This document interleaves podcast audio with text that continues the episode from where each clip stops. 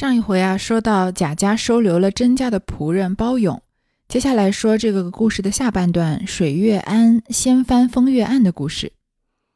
一日，贾政早起，刚要上衙门，看见门上那些人在那里交头接耳，好像要使贾政知道似的，又不好明回，只管咕咕唧唧的说话。贾政叫上来问道：“你们有什么事？这么鬼鬼祟祟的？”门上的人回道：“哎，奴才们不敢说。”贾政道：“有什么事儿不敢说的？”门上的人道：“奴才今儿起来开门出去，见门上贴着一张白纸，上面写着许多不成事体的字。”贾政道：“哪里有这样的事？写的是什么？”门上的人道：“是水月庵里的阿杂话。”贾政道：“拿给我瞧。”门上的人道：“奴才本要接下来，谁知他贴的结实，揭不下来，只得一面抄一面洗。刚才李德接了一张给奴才瞧，就是那门上面贴的话，奴才们不敢隐瞒。”说着呈上那贴儿，贾政接来看时，上面写道：“西贝草茎年纪轻。”水月庵里管尼僧，一个男人多少女，窝娼聚赌是陶情，不消子弟来办事，荣国府内出新闻。贾政看了，气得头昏目晕，赶着叫门上的人不许声张，悄悄叫人往荣宁二府靠近的夹道子墙壁上再去找寻，随即叫人去唤贾琏出来。贾琏急忙赶至，贾政忙问道：“水月庵中寄居的那些女尼女道，向来你也查考查考过没有？”贾琏道：“没有，一向都是晴儿在那里照管。”贾政道：“你知道晴儿照管的来，照管不来？”贾琏道：“老爷既这么说，想来晴儿必有不妥当的地方。”贾政叹道：“你瞧瞧，这个帖子上写的是什么？”贾琏一看，道：“有这样事吗？”正说着，只见贾蓉走来，拿着一封书子，写着“二老爷密启”。打开看时，也是无头榜一张，与门上所贴的画相同。贾政道：“快叫赖大。”带了三四辆车子到水月庵里去，把那些女尼、女道士一齐拉回来，不许泄露，只说里头传唤。赖大领命去了。这天，贾政是来到衙门，看到衙门上当差的人呢，在那儿交头接耳，但好像又并不是十分背着他，似乎想让他知道吧，但是又不敢明说，就问他们到底什么事这么鬼鬼祟祟的。才发现啊，衙门的门上被人贴了白纸，而且贴得非常的牢，上面呢写了一些关于水月庵的阿杂话。这个帖子上写的东西啊，其实没有什么难理解的。西贝草经年纪轻，这个西贝草经啊，其实没什么特别意思，就是一个简简单单的拆字。他拆完字之后呢，自己本身没有什么含义，就是西贝上面一个西，下面一贝，就是贾贾府的贾嘛。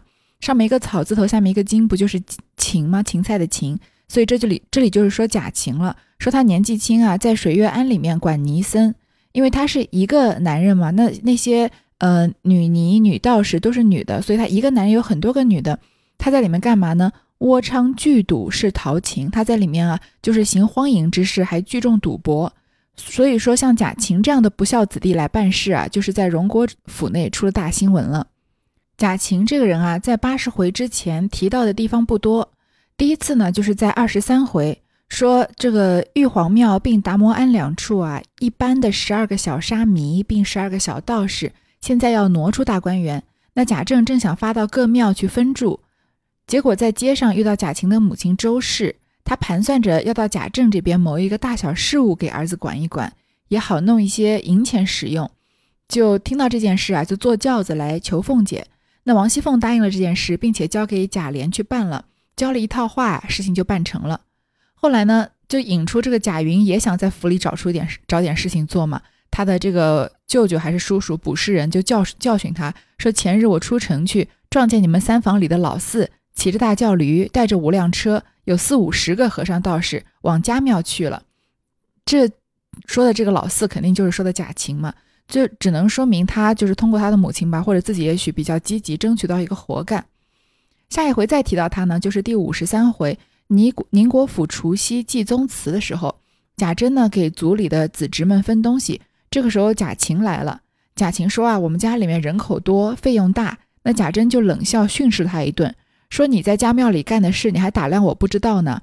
你到了那里，自然是爷了，没人敢围绕你。你手里又有了钱，离着我们又远，你就为王称霸起来，夜夜招聚匪类赌钱，养老婆小子。这会子花成这个样子啊，你还敢来领东西？”贾琴呢就红了脸，不敢答应。所以前面就稍微点了一些关于贾琴找到这个。管和尚尼姑啊，不是和尚，就是尼姑和女道士的这个职位之后啊，因为他是在宗庙里面呢，但其实他是在铁槛寺里面，但这里给他改成了水月庵了。他在那里好像当了个土皇帝一样了。这里啊就被人揭发了，专门写了这个条子贴在门上。贾政看了当然很生气了，他叫门上的人不准声张。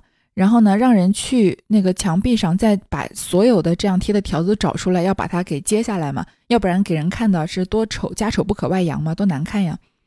又换贾琏啊，就问他知不知道这个贾琴在水月庵里面管那些女尼女道啊，做工作做的怎么样？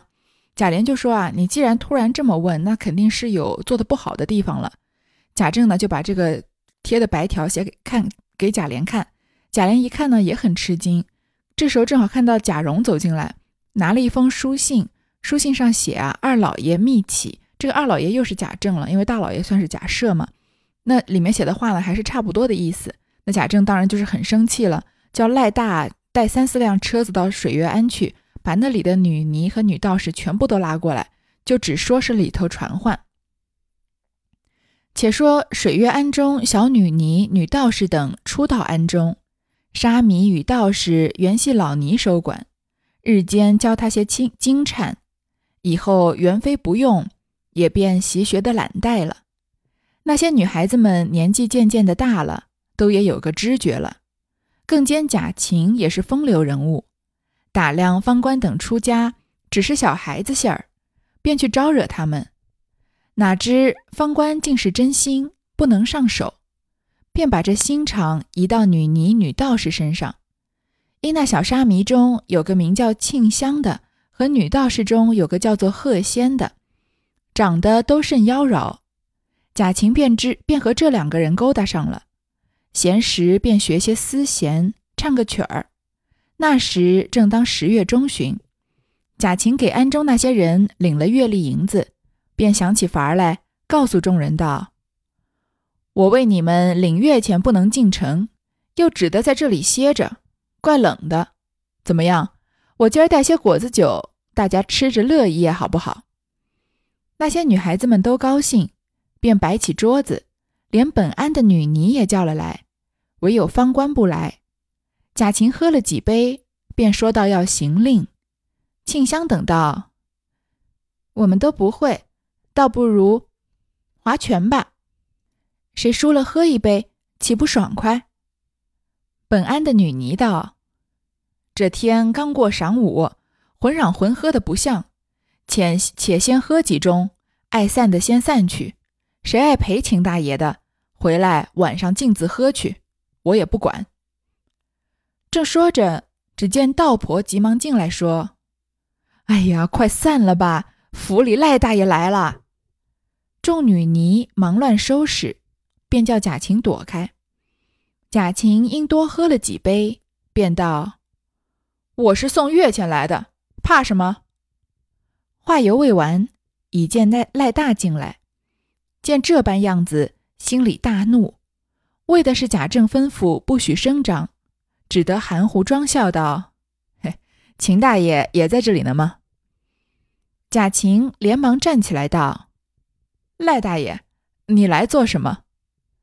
赖大说：“大爷在这里更好，快快叫沙弥道士收拾上车进城，宫里传呢。”贾琴等不知缘故，还要细问。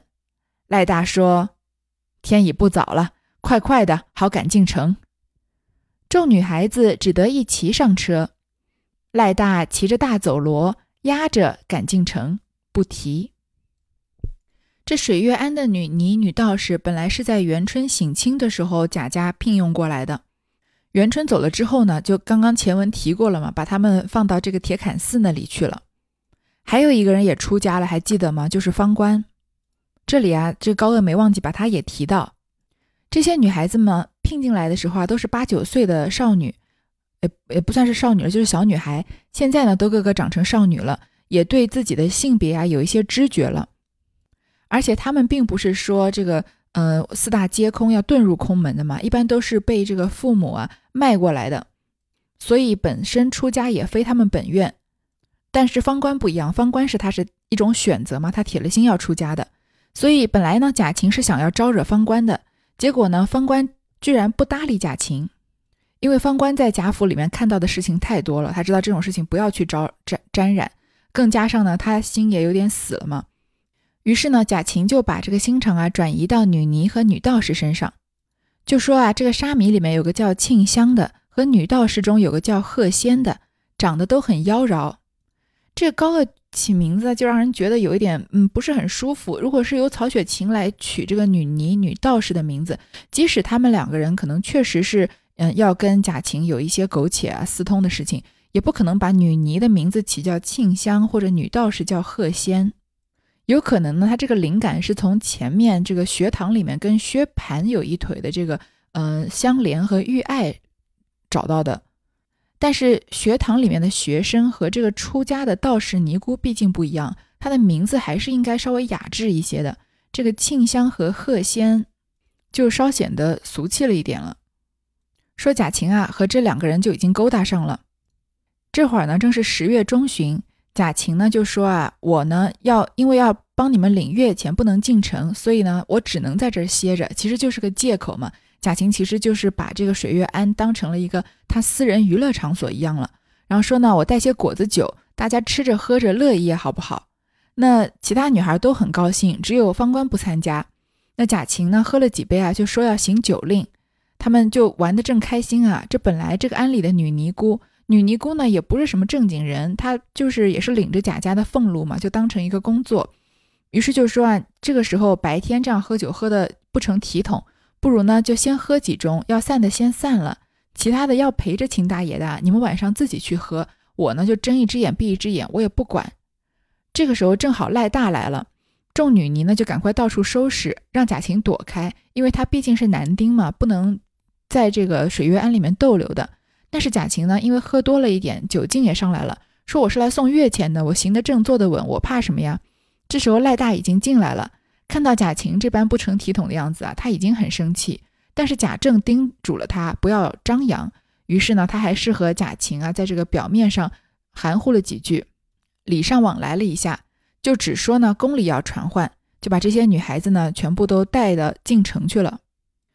却说贾政知道这事，气得衙门也不能上了，独坐在内书房叹气。贾琏也不敢走开，忽见门上的进来禀道。衙门里今夜该班是张老爷，因张老爷病了，有知会来请老爷补一班。贾政正等赖大回来要办贾琴，此时又该又要该班，心里纳闷，也不言语。贾琏走上去说道：“赖大是饭后出去的，水月庵离城二十来里，就赶进城也得二更天。今日又是老爷的帮班，请老爷只管去。”赖大来了，叫他压着，也别声张，等明儿老爷回来再发落。倘或晴儿来了，也不用说明，看他明儿见了老爷怎么样说。贾政听来有理，只得上班去了。贾琏抽空才要回到自己房中，一面走着，心里抱怨凤姐出的主意，欲要埋怨，因他病着，只得隐忍，慢慢的走着。且说那些下人一人传十，传到里头。先是平儿知道，急忙告诉凤姐。凤姐因那一夜不好，艳艳的，总没精神，于是惦记铁槛寺的事情。听说外头贴了匿名揭贴的一句话，吓了一跳，忙问贴的是什么。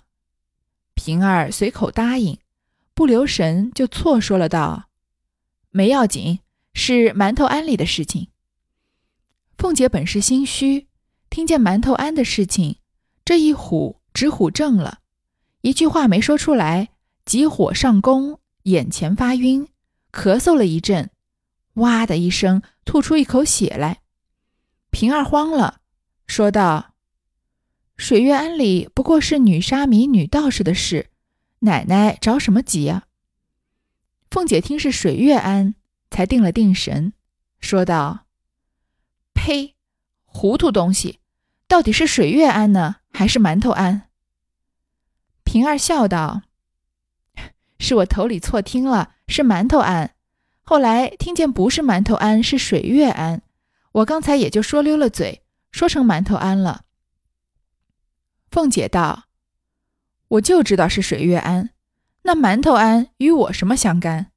原来这水月庵是我叫晴儿管的。”大约克扣了月钱。平儿道：“我听着不像月钱的事儿，还有些阿杂话呢。”凤姐道：“我更不管那个，爷哪里去了？”平儿说：“听见老爷生气，他不敢走开。我听见事情不好，我吩咐这些人不许吵嚷。不知太太们知道了吗？但听见说老爷叫赖大拿这些女孩子去了。”且叫个下人前头打听打听，奶奶现在病着，依我尽些别管他们的闲事儿。正说着，只见贾琏进来，凤姐欲待问他，见贾琏一脸的怒气，暂且装作不知。贾琏饭没吃完，旺儿来说：“外头请爷呢，赖大回来了。”贾琏道：“晴儿来了没有？”旺儿道。也来了，贾琏便道：“你去告诉赖大，说老爷上班去了，把这些个女孩子暂且收在园里，明日等老爷回来送进宫去，只叫晴儿在内书房等着我。”旺儿去了。贾政本来就很生气嘛，他就一心等着赖大回来要处理贾晴的事情，结果呢，正好在这个衙门上当班的这个张老爷啊病了。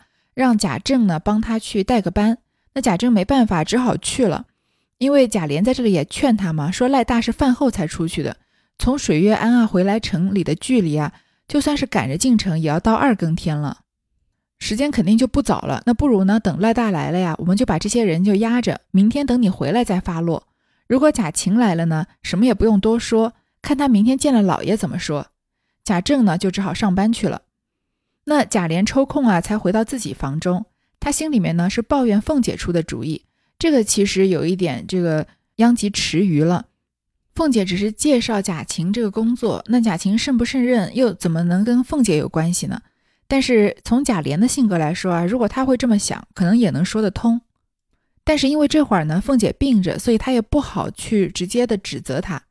但是下人这些人啊，一传十，十传百。这事情呢就已经传到里头去了。所谓的里头就是女眷休息的地方嘛。先是平儿知道，平儿就告诉了凤姐。她听说啊，外面贴了一张匿名的帖子，她就吓了一跳，问贴的是什么。她怕的呢是她馒头庵里面的事情被揭发。这里应该是续写的人写差了，因为水月庵其实就是馒头庵，而王熙凤弄权铁槛寺的情节呢，就是在水月庵里面。所以这里说王熙凤听错了呀，然后吐血，这个可能是不太成立的。但是我们姑且不去纠结这些细节啊，再重新重温一下这个王熙凤弄权铁槛寺，她是怕什么事情被揭发呢？就是在十五回的时候，当时秦可卿死了，那贾府还是在显贵的时候，所以这丧事啊就大操大办，非常的风光。那到铁槛寺的时候，全府上下家眷个人都安排着住下了，但是王熙凤呢觉得不自在。就到附近的水月庵，也就是馒头庵休息。他到水月庵安顿下来以后啊，有一个老尼姑趁机让凤姐帮忙办一件事，说长安城里面有一户财主姓张，张家的小姐呢有一次进庙烧香，被李衙内看上了，李公子呢就决定要娶这个张小姐。可是张小姐呢已经受了前任长安守备公子的聘礼，那张财主想让女儿嫁给李衙内，就准备退了守备家的婚约。守备家当然不同意了，就和他打起了官司。于是就请凤姐呢，由贾家出面，让守备家主动推婚。凤姐呢，就要求送他三千两白银，于是出手帮了这个忙，把这个退婚的事情，退婚的事情做了个了结。而张家的这个小姐呢，和守备的儿子就因为这件事情双双自尽了。所以王熙凤的这个弄权啊，弄的不是王家的权，也不是王熙凤自己的权，她弄的是贾家的权。他不仅弄权啊，而且他瞒天过海。所以这件事情如果爆出来啊，那就是非常严重的一个事件。事件这里写呢，王熙凤以为是自己在铁槛寺弄权的事情被爆出来了，于是呢，她就急火攻心，眼前发晕，哇的一声吐出一口血来。那平儿立刻就慌了，说：“那只不过就是水月庵的事情嘛，那女沙弥、女道士的事情，怎么会急成这样呢？”王熙凤这才发现啊，是自己会错意了，或者是平儿传达错信息了。但是呢，他表面上又装作风平浪静的样子，说啊，这个水月庵啊，什么馒头庵啊，和我有什么相干的呀？本来呢，水月庵是我叫晴儿管的，现在爆出事啊，大概是克扣了月钱。那平儿就说呢，好像不是月钱这么简单，好像还有一些阿杂话呢。王熙凤就说，那这些事情更不是我们女人该管的了。平儿呢，又跟他汇报了一下这个贾政有多么生气啊，差赖大去这个水月庵抓这些女尼姑、女道士的事情。贾琏呢，吃完饭啊，这个旺儿过来回报说赖大回来了。那贾琏呢，呃，贾晴啊，贾琏就准备要单独先跟贾晴聊一聊，把这些女孩子那么先收押起来。贾晴走进书房，只见那些下人指指点点，不知说什么，看起这个样儿来，不向宫里要人。想着问人，又问不出来，正在心里疑惑，只见贾琏走出来。贾琴便请了安，垂手侍立，说道：“不知道娘娘宫里即刻传那些孩子们做什么，叫侄儿好赶。幸喜侄儿今儿送月钱去，还没有走，便同着来大来了。二叔想来是知道的。”贾琏道：“我知道什么？你才是明白的呢。”贾晴摸不着头脑儿，也不敢再问。贾琏道。你干的好事儿，把老爷都气坏了。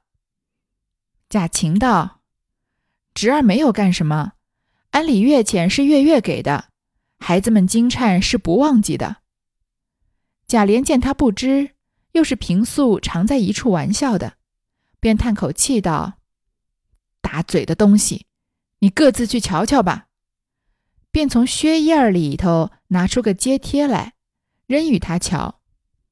贾晴拾来一看，吓得面如土色，说道：“这这是谁干的？我并没有得罪人，为什么这么坑我？我一月送钱去，只走一趟，并没有那些事。若是老爷回来打着问我，侄儿便该死了。我母亲知道，更要打死。”说着，见没人在旁边，便跪下去说道：“好叔叔，救我一救吧。”说着，只管磕头，满眼泪流。贾琏想到，老爷最恼这些，要是问准了有这些事，这场气也不小，闹出去也不好听，又长那个贴天的人的志气了。将来咱们的事多着呢，倒不如趁着老爷上班，和赖大商量着，若混过去，就可以没事了。现在没有对证，想定主意。便说：“你别瞒我，你干的鬼鬼祟祟的事儿，你打量我都不知道呢。若要完事，就是老爷打着问你，你一口咬定没有才好。没脸的，起去吧。叫人去唤赖大。不多时，赖大来了，贾琏便与他商量。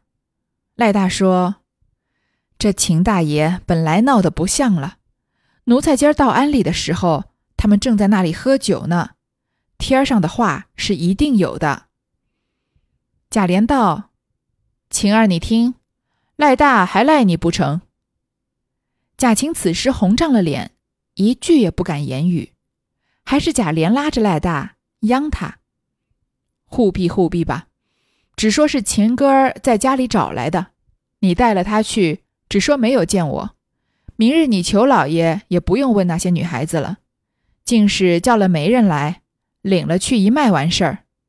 果然娘娘再要的时候儿，咱们再买。赖大想来闹也无益，且名声不好，就应了。贾琏叫贾琴，跟了赖大爷去吧，听着他教你，你就跟着他。说罢，贾琴又磕了一个头，跟着赖大出去。到了没人的地方，又给赖大磕头。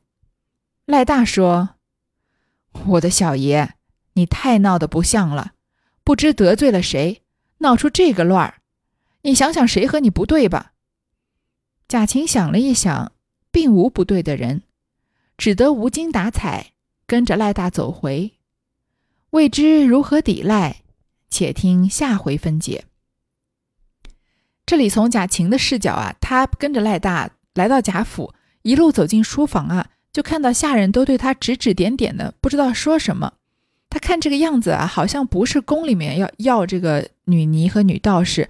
好像是专门针对他有什么事情的，他想要问人呢，但是下人又不敢说什么，他又问不出来，心里正疑惑。这时候贾琏走出来了，于是呢，贾琴就跟他请安，他不知道发生什么嘛，就说娘娘宫里这么着急传这些孩子们干嘛？叫我好赶啊！幸好啊，今天我是去送月钱的，我还没走，我就跟着赖大一块来了。贾琏他说二叔啊，你想来是知道的，那因为我一个月去送一次月钱嘛。贾琏这个时候就没好气的说：“啊，我知道什么呀？你才明白呢。”那贾琴就摸不着头脑，也不知道该再问什么。贾琏就说：“啊，你看你干的好事儿，把老爷都气坏了。”贾琴这个时候还不知道是在说出他和这些呃女道士、女尼姑这个荒淫无度啊、聚众赌博的事情，他还以为是什么可以这个轻松脱罪的事，就说没干什么呀，那月钱就是月月给的嘛。孩子们的经忏，这个念经的经，忏悔的忏啊，他们就是帮贾家祈福，是不会忘记的。贾琏看见他不知道啊，而且他平常和贾琴又是一出玩笑的。其实如果贾琏不是贾琏的话，把他放在贾琴的位置，他说不定就比贾琴干的事情更荒唐。所以像贾琴啊、贾琏啊、贾蓉啊、贾珍这些人，他们互相之间都是很能理解对方的，就是可能是一种猥琐男之间的默契吧。所以他就说啊，你打嘴的东西，你去瞧瞧吧。就从靴子里面啊，把这个揭贴拿出来给贾琴看。贾琴一看啊，就吓得面如土色。那第一反应肯定是否定啊，说我没有得罪什么人，为什么有人会这样坑我呢？我一个月送个月钱去，就走这么一趟，根本就没有干什么坏事。要是啊，老爷回来问我啊，这他当然怕贾政了，那我就该死了。我母亲知道啊，更是要把我打死。这时候见到没有人在旁边啊。就对贾琏跪下去说：“好叔叔，你救救我吧！”就一边磕头啊，一边流眼泪。贾琏呢，本来因为跟他关系不错嘛，说老爷最恨的就是这些事情。如果真的把这些事情查出来啊，那这场气肯定不小，闹出去呢，我们贾家面子上也不好听，而且又长了那个贴贴的人的志气了。你看，就是很多这个做错事情的人啊，做了错事不在自己身上检讨，他恨那个揭发出错事的人。贾琏就是这样的人，说长了那个贴贴人的志气了，对吧？他不想着管教贾琴，而反着是想说，是谁要陷害我们贾家？说将来我们的事还多着呢，不如就趁着老爷现在不在啊，我们和赖大商量好，把这件事情呢含混的就混过去，因为没有对证，只是一个帖子嘛，没有真正的证据。于是呢，他又跟贾琴说：“你干的那些鬼鬼祟祟的事啊，你以为我不知道呢？如果真的有事啊。”就是老爷打着问你，你也一定要咬定没有才好，就是死不承认嘛。